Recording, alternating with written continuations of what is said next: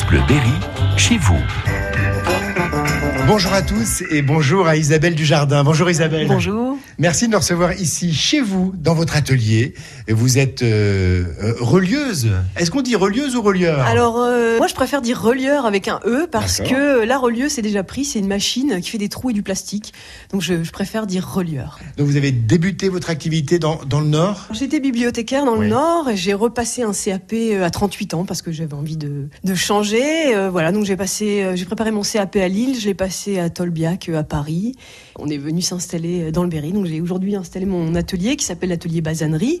Je suis rue Basanerie. La basane, c'est un cuir qu'on utilise beaucoup en relure, donc j'ai repris ce nom. Voilà, donc je suis installée ici avec euh, ma presse à percussion, mon étau, ma cisaille, Ouais, et puis euh, ça fait maintenant un an que je travaille sur des créations, donc je fabrique euh, des, des- des livres blancs, des, des carnets à dessin, des carnets de voyage, et puis je restaure aussi des, des livres anciens. À l'ancienne, on peut dire, avec de vieilles machines. Oui, voilà, c'est ça, avec euh, des machines, euh, avec des mains, enfin, euh, mes, mes petites mains, c'est voilà. Dans la pure tradition. Hein. Des reliures passées carton, euh, des bradelles, effectivement, des techniques euh, traditionnelles. Et qu'est-ce qu'on vous demande? Alors, on peut faire appel à mes services pour faire, disons, des travaux de papeterie sur mesure. Je sais pas, vous, vous voulez un livre d'or pour un mariage, euh, un carnet de, de, de, de naissance. Je peux faire des objets de papeterie vraiment sur mesure et à la demande. Donc, je travaille le, le cuir, le papier et puis d'autres matières. Donc, depuis que je suis arrivée dans le Berry, je travaille des écorces aussi. Je récupère des écorces d'arbres que je, que je passe en presse, que je polis, que je vernis pour faire des, des couvertures de livres. La nature vous offre la matière première. Voilà, c'est ça. J'ai changé un peu de technique en arrivant ici. J'ai un peu abandonné les, les papiers, euh, les, papiers japonais par exemple, qui sont vraiment très beaux, mais qui sont onéreux, faut dire. Bon Isabelle, vous nous avez sorti quelques, quelques exemples de travaux euh, euh, que vous avez fait ces, ces derniers temps.